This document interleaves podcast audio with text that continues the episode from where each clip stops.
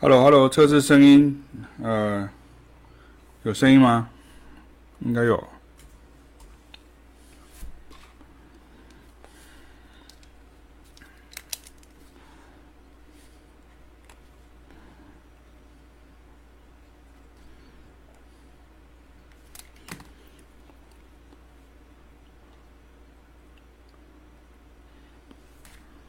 一二三，一二三，一二三。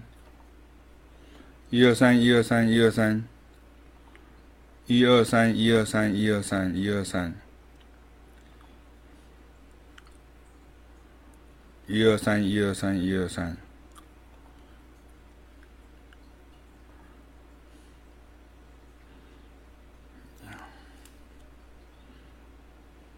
嗯，OK。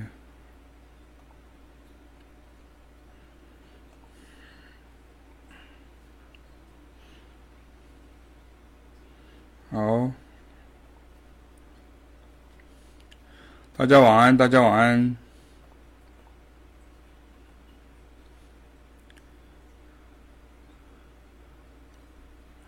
为什么吴世华是用泰文？为什么你的这个是泰文？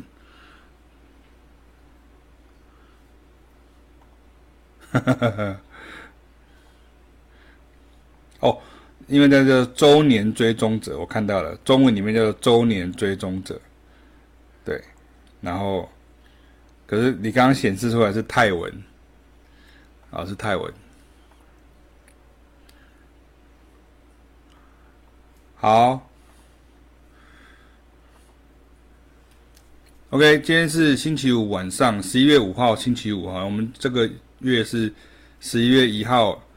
星期一，然后二号星期二，三号星期三，四号星期四这样，所以十一月五号是星期五啊，就是就是呃刚好今天，然后呃这礼拜其实蛮蛮忙碌的，然后蛮累的，为因为我礼拜二去去就是去打针啊，去打那个高浓度葡萄糖的那个脚痛的部分还没有呃完全恢复，然后我两边都有打，然后。左边、右边都有打，这样哈。然后，呃，要去桃园，要到桃园去哦。大家如果对于这个，先大家跟大家讲，如果大家对于那个，呃，疼痛的部分哦，就是如果不是这种骨头的受伤，或者可能是筋骨，或者韧带，或者肌腱、肌肉这样的受伤，或者像扳机指啊、五十肩啊，像这样，所以我可以推荐我的学生啊，他其实年纪比我大很多了哈。那就是就是那个那个。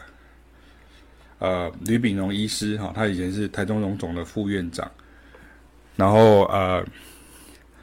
他是疼痛科的专门啊，专专专科的，然后专科医师。那因为他现在退休之后，他在在那个圣保禄医院，就是桃园的圣保禄医院，圣保禄医院在在在桃在桃园，啊，所以如果大家有机会的话，就是愿意去看诊的话，可以去找他。当然了，就如同他讲的说，因为其实像疼痛科，其实是很多。很多地方都有啊，很多地方都都可以可以看，所以你可以去做这些评估啊，可以做这些评估这样。好，然后呃，二方面是因为就是在准备十一月十五号开始的那个线上课程的第五波，第五波，那我们这次就做到像 boss nova 的这个主题，那就是会做很多准备啊，那因为你要去想怎么弄。然后大概规划成怎么样子，然后要把这个内容要尽量的能够做到尽善尽美，所以还是跟大家鼓励哈，就是跟大家讲说说说，我先我先讲我的想法了哈。其实你看，像我们在网络上，好，对，晚安陈晴雅，晚安这样哈。其实我我在网络上，我常常都会跟大家分享一个概念，可是这个概念其实呃。我也不避讳，就跟大家讲说，其实有时候跟大家聊天的时间是非常少的，因为大部分的时间我们都是在工作，要不然就是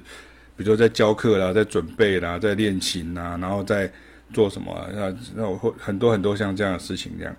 所以我们不是 YouTuber，也不是我们不是那个那个网络的这个网红这样哈，所以没有办法一直在网络上面跟大家沟通这样，可是我们就的确是非常的希望，就是说。有机会的话，就是大家能够来上课。那上课的话，就是变成是说，我们有很多不同的方法。因为像之前我提过一次，好像世华现在在就了解，就是之前很多人说，呃，比如说我在台北教，就有人说你怎么没有去台中教？那我在台中教，有人说你怎么没有去嘉义教？我在嘉义教，有人说你怎么没有去桃园那个那个台南教？在台南教怎么没有去高雄教？这样。然后后来其实我就去了屏东，我甚至到了屏东去哦，就是我一个学长在屏东，然后那一次我记得世华还载我去哦，那天我高血压哈，就是血压突然飙很高，当天早上从台中一大早就起床，然后到了台南上了一整天的课，然后就开始头一直很痛，然后开始就去那个对面那个就是台南那个健康三街那边，就是去量血压，突然变很高。可是我就想说，就已经答应了那个学长，所以他在屏东市。其实大家知道吗？就是屏东市，其实我不知道南部的朋友应该比较知道，就是屏东市其实比台中呃比高雄市，就是左营跟屏东，其实屏东还比较上面一点点。大家都以为是高雄，然后屏东，其实是高雄，然后屏东，应该是这样。所以其实你去屏东其实是还好。可是那时候就是等于是我当天就是很疯狂，就是去演讲，然后讲完了之后，我呃来了蛮多人的，还还蛮开心的。那结束完了之后，就是呃世华啊，就是他在用开车就载我再回到台南高铁站，然后再从台南高铁站 再直接回台北。我觉得如果根据我对这个社会的了解，大概只有两种人会过像我这样子的生活。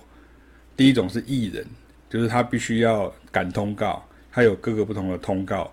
他会在各个地方，他要几点前要赶回去，要做什么，做什么，做什么这样。好，我记得有一个故事是那个那个吴宗宪，然后因为我们对我们这一代的人来讲，吴宗宪当然是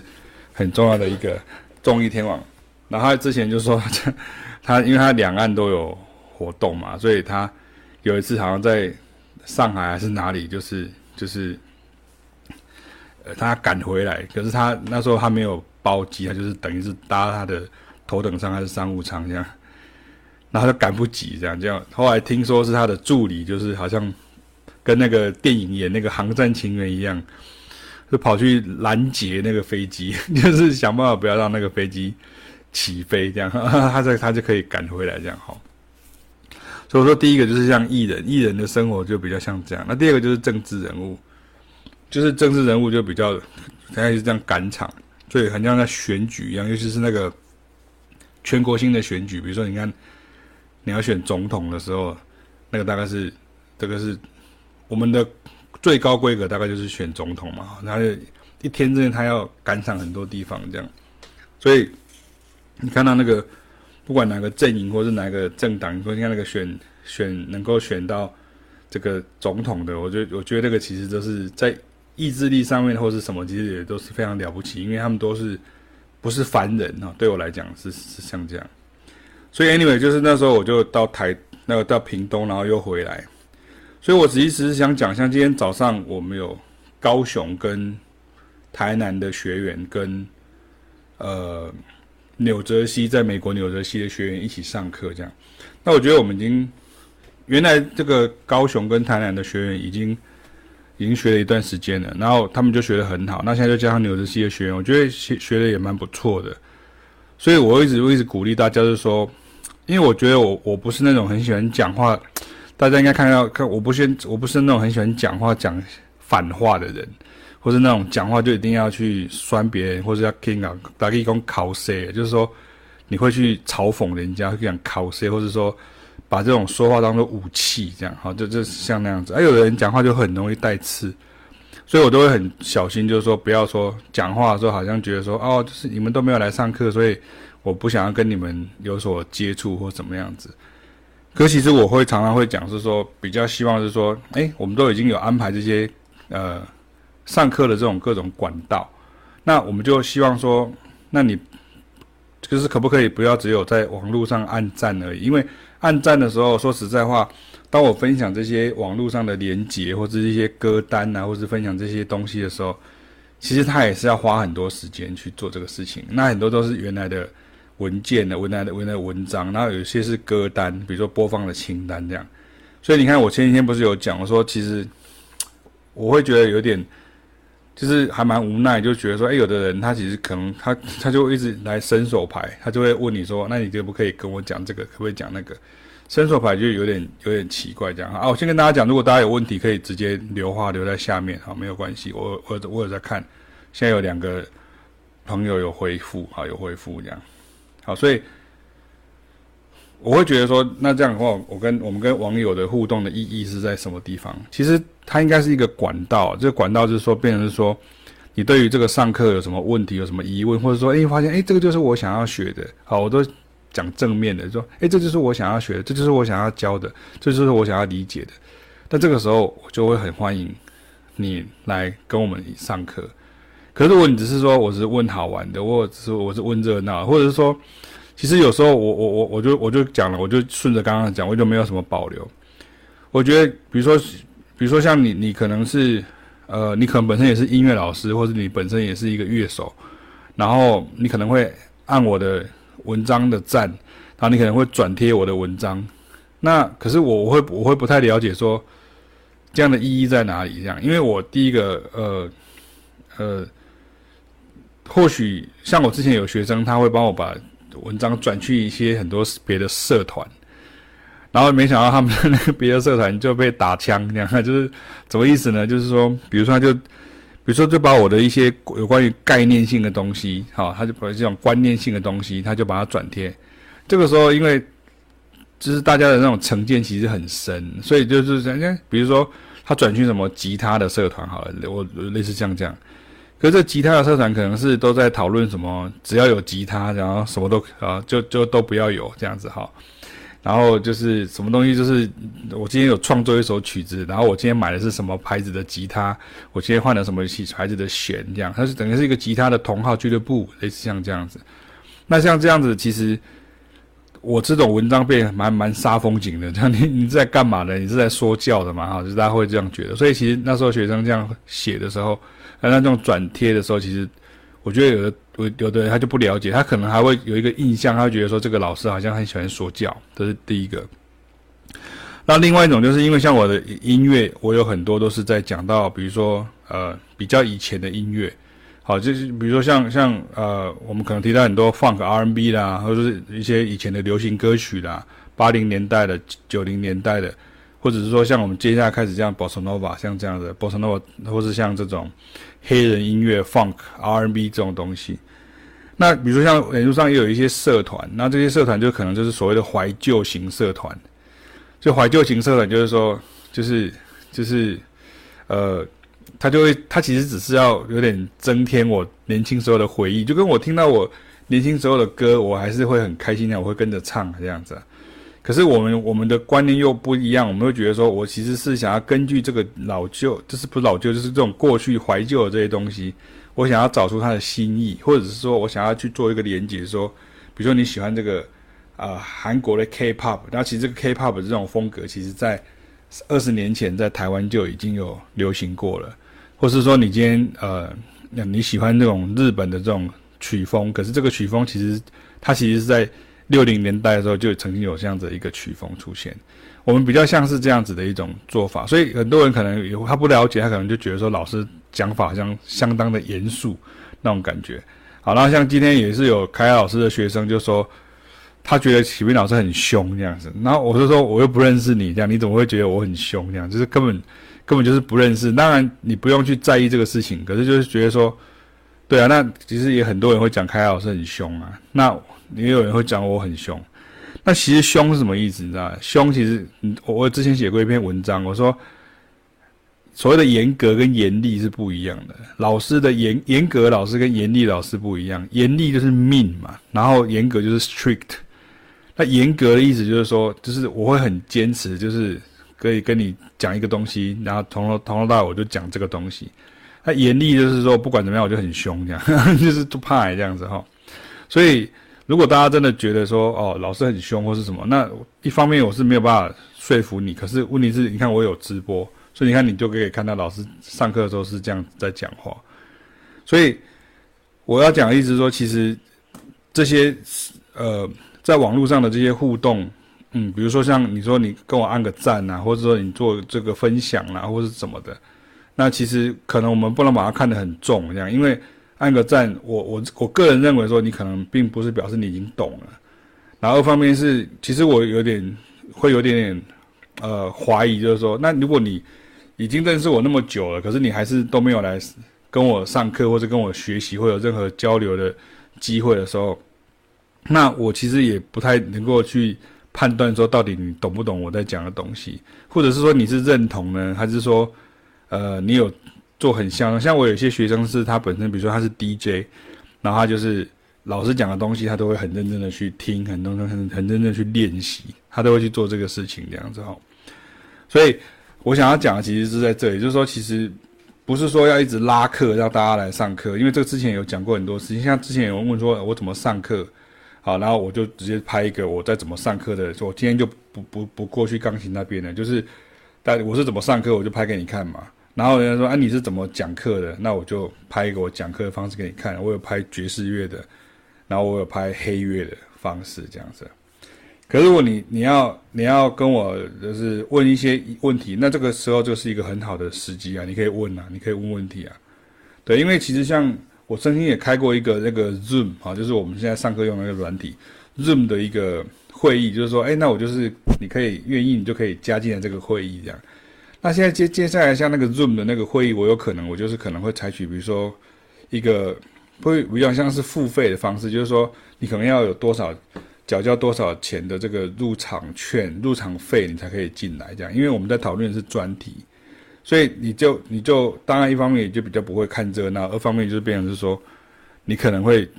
从这个你所付出的这个呃学费当中，你可能就会得到蛮多东西的，这是我们想要做的事情。这样，所以二方，然后三方面要讲的是，也是一个很重要的事情，这是我最近让我一直很，因为你知道上个礼拜，脸书就是最近是。一直出状况，所以它变成它好像都是一直扩散不出去。所以你今天有时候我们老实讲，好多时候我们好像是对着空气在发文，就是你那个发文的时候都对着空气在发文的这样，发出去，发出去，发出去。那你不知道你发给谁？对啊。所以陈清炫说就还没到程度，预备一下这样哈。好，那我就回你哦，清炫。那什么是什么是什么是到程度？对，用 Facebook 直播可能不太稳，而且它速度好像比较慢一点点。不过没关系的，我们已经设在这边，我们就在这里的。因为你如果设在 YouTube，它是另外一群人，好，就是另外一群。因为 Facebook 跟 YouTube 的使用者不太一样，使用者不太一样。OK，所以我先回来讲清炫讲的事情，就是说，对啊，因为什么叫还没有到程度？这是这是我就是想要直接跟大家沟通。因为其实像我会有一些学生，像我我一个学生，我我就直接讲他的名字，比如说宽博好了，就是我有个学生叫宽博，然后他他之前跟我上课，然后他常常会说哦，老师你讲啊呢，哇，他他是讲台语嘛，然后他其实也没有很老，可是大家都叫他宽博，因为白头发。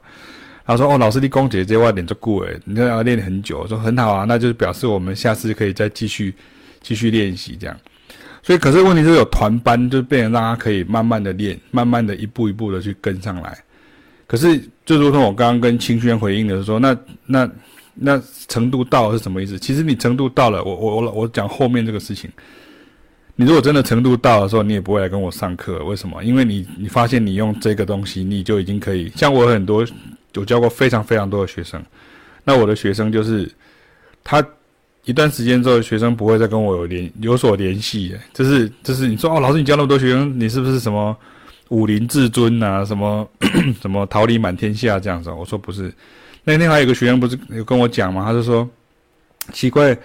为什么老师你们弄了这么久还这么辛苦？那为什么什么东西要都要自己来？怎么都没有下面的人在帮你们的忙？我说因为我们没有把它做成企业化的经营，也就是说我不会说好像好像就是。要谁跟我跑腿啊，或者是谁帮我做这些事情这样子，所以变成是说，我们刚刚提到是说，呃，你应该不管你是什么程度哈，这也是我今天想要跟大家讲，不管你是什么程度，其实你就是加进来就对了，因为程度，我我讲一个比较直白的，程度是由我决定的，不是学生决定的，就跟那个病情是由那个医生看的，不是由病人看的。病人只能跟你讲说我不舒服，可是只有病人说不舒服，这样够吗？不行，病人医生要跟你讲说你是哪里的问题。那可是你可能会一直以为你是这，你你是这个问题，结果医生跟你讲说不是，你是那个问题。比如说我这个手受伤，或者我这边也受伤，因为之前搬东西。那医生帮我看的时候，他说：“你看，你都以为你是这个问题，其实是这里。”所以我们一直在贴贴布贴在这边没有用，其实要再贴这里。所以就是像这样子，所以你需要有人帮你把这些事情点开，这个点开的事情非常非常非常的重要，这样子。对，所以我刚刚提到说所谓的程度这种问题，呃，这其实我也是我刚刚要提到，因为其实这里面就有写，我有写了一些呃大家常常遇到的问题，这样哈。那我就一个一个讲这样。那我就先讲程度好了，因为因为程度，你看我我的进阶的学生程度也很多，也很多。然后那你如果大看到大部分的职业乐手或是一些艺人，然后他们其实都是我的学生，可是他们也有跟别的老师或上面有其他的管道有学，所以我从来都不会去跟大家讲说他们是我的学生这样。所以有些学生也会觉得很奇怪，说你怎么不拿他们来当做你的招牌？那我有讲过，我说这个就完蛋了。如果是像这样子的话。那，如果你是因为我是张惠妹的老师，然后来跟我学，我是举例的哈，我不是张惠妹的老师。你是因为我是张惠妹的老师，你来跟我学，那我觉得那个心态上好像有点奇怪。你应该是要觉得说，因为你很会这个，我要跟你学这个，就是专科的意思。就跟我的医生他是疼痛科的，那我就是看他疼痛科的问题，类似像这样子的。那当然他会看别的，他当然会看别的啊，他也会看。他会看失眠啊，他也会看便秘啊，都可以啊。可是问题是，他是疼痛科，他是专门的，所以有时候你跟他讲一些其他的东西，他就说哦，这个可能要问一下内科，你可能要问一下谁谁谁，他会这样子说。所以你看，像时婷在 线上，你就很清楚知道；时婷在线上，你就很明白，对不对？你是不是要花很长的时间，然后每个礼拜每个礼拜，好像在运动一样，你要努力要。努力是不会，我先跟大家讲，努力是不一定会成功的。可是坚持跟持续，才有可能成功。因为如果你只是努力一下子，比如说你今天骑一个五十 CC 的那个小绵羊，砰砰这样，这样子不会成功啊，砰这样。可是谁最后会跑到最远？就是那个马力大的车子啊，还会跑到后面去啊。所以。需要的程度是什么？我就很直接跟大家讲，比如说，你可能是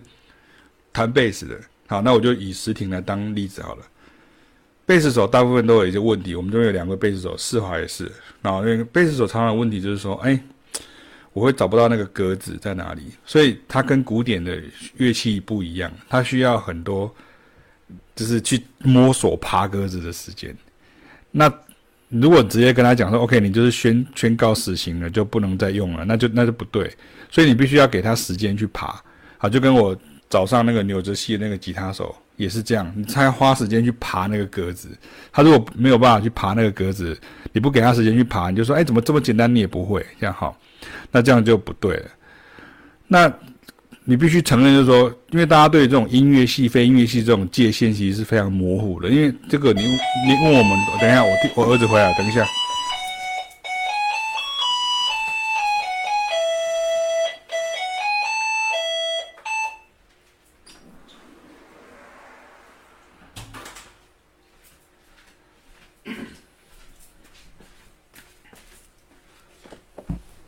好，所以我回来了。哎，现在在加进来的朋友，跟大家讲一下，我现在在跟大家聊天而已哈，就是聊说要怎么样的程度才可以上我的课啊，或是该怎么上课啊，哈，然后怎么样上课会比较好啊，这样会比较好。你有什么问题就可以直接写在下面，我有好几个同学已经发问了，我觉得还不错。我讲过那个 YouTube 有 YouTube 的，的社群，然后脸书有脸书的社群，所以有时候我会在 YouTube，有时候我在脸书。那在 YouTube 的时候，有时候你会有一些社群，它可能是比如像。那个中国大陆的朋友，他们很多都是会会有有翻墙翻过来的，对，没有我在直播，对，就翻墙翻过来的也有很多。那他们有时候可能会问的问题，都会比较比较就是天马行空一点点这样，好，那没关系。所以程度程度，就是我觉得已经有有朋友点破这个问题，就是说，你你说那如果我都不会吹萨克斯风，那我可以跟你上课嘛？这个时候我会请你不要，为什么？因为你乐器还没有很熟。可是如果你今天比如说像石庭或者是世华，你会弹贝斯，可是你想要了解这样子的一个呃怎么样子合奏啦、乐理啦、即兴啦、groove 啦、style 啊这样，这个时候我可能会是你最适合的老师，因为乐器的部分其实是，哎，你可以帮我拿一个水吗？就是乐器的乐器本身你不能是零，好，你不能是零这样哈，所以如果你都没有学过。比如说爵士鼓，你都没有学过，呃，萨克斯风，你都没有学过钢琴，这个时候不会是我的问题，会是你的问题。这个问题并没有指责的意思，而是是说，这个是变成，因为你很快会发现你会心有余而力不足，你会很很懊怨恨你自己，你会很懊恼，因为你会觉得说，怎么我这个也不会，那个也不会，会变成像这样子的的想法。OK。所以乐器的本身最好是不要是零，好，最好不要是零。可是当然也也是像凯老师也有学生他是零，可他就是这样练练练，他就慢慢真的把它练起来，也是有的。可是那个本身，好，我讲的是一位 DJ，他本身是非常的狂热，他非常喜欢爵士乐跟黑人音乐等等这样，所以他很愿意，就是他完全没有这个。钢琴的技巧，可是他就慢慢练练，他现在已经会弹钢琴了。所以这个东西算是一个很蛮特例的。那很有趣的事情是，跟他在一起同一个团班的是一个科班生，音古典音乐科系的科班生。你看他们两个人在一起上课，没有任何的冲突，而且两个还变好朋友。就一个男生一个女生这样说，这两个变好朋友啊，没有什么问题啊。而且两个还互相会交换很多很多音乐上的资讯。所以，我刚刚提到的是说，其实程度，你说，你说你程度乐器本身，如果你是零的话，我觉得你可能需要一些时间，再去先把乐器学好。像有些人他会小朋那个什么，那个家长就问我说，呃，我的小孩子想要同可不可以同时先，是不是先学小提琴，就是先学爵士小提琴，再学古典小提琴？我说不行，你还是要先去完成那个原来的小提琴的，至少要到一个程度，就是至少你音准啊，或者像视谱这样子哈。好，那第二个问题。很多人问说：“我没有，我看不懂五线谱怎么办？”这样，这个如果你讲给音乐系毕业的学生听的老师听，他可能就觉得说：“啊，你可以洗洗也喝啊。”讲他他讲白的是这样，我当然讲这样并没有负面的意思，他就觉得说你就不会看谱了，你宣告死刑了这样。可是你不要忘记，这个世界上有很多其实是简谱跟乐谱，还有音乐本身。你看，像我们这个这个领域的音乐，很多时候你看像接下来要来的那个 Bossa Nova，它其实都是。乐谱都只是记载，你要先知道的事情是那个音乐的律动是什么，比如说左右左右左右左右右左右左右右左左右左右右左，就是它其实是一个很像你在打卡轰的时候的这些动作，好，或者是像比如说像我还是拿世华的那个例子来来来讲，你看像世华他在他在教手中的这个演奏者，很多是小朋友啊，小学生啊，他就是这样子教他左边右边，然后左边右边左边右边，他就这样教他教他教。慢慢就会了，然后可是当然也不是说，OK，你什么都不要练习，什么都不要准备，所以